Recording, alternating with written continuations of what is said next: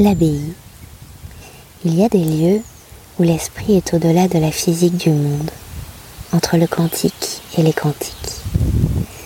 Dans ces lieux mystiques, écoutons l'aura d'une autre réalité possible. Jadis, les moines ont nourri le lieu. Chaque pierre est taillée avec art et conscience dans le temps lent. L'éternité n'est pas de trop dans ces lieux qui protègent.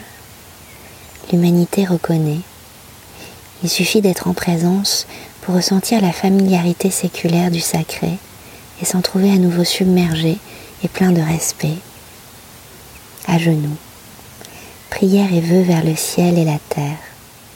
Presque malgré moi, je communie à la nature et aux reliques que nous pourrions nous amuser à déterrer, fouillant de nos mains nues le sol terreux de l'abside. Le silence a un goût de présence subtile et presque charnelle en ces lieux qui protègent.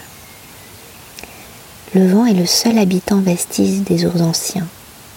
Il nous chante à l'oreille la vie paisible et l'amour du prochain. Et je le sens sur mes bras nus qui me prend par la main pour aller courir sous les pommiers centenaires. Bonne journée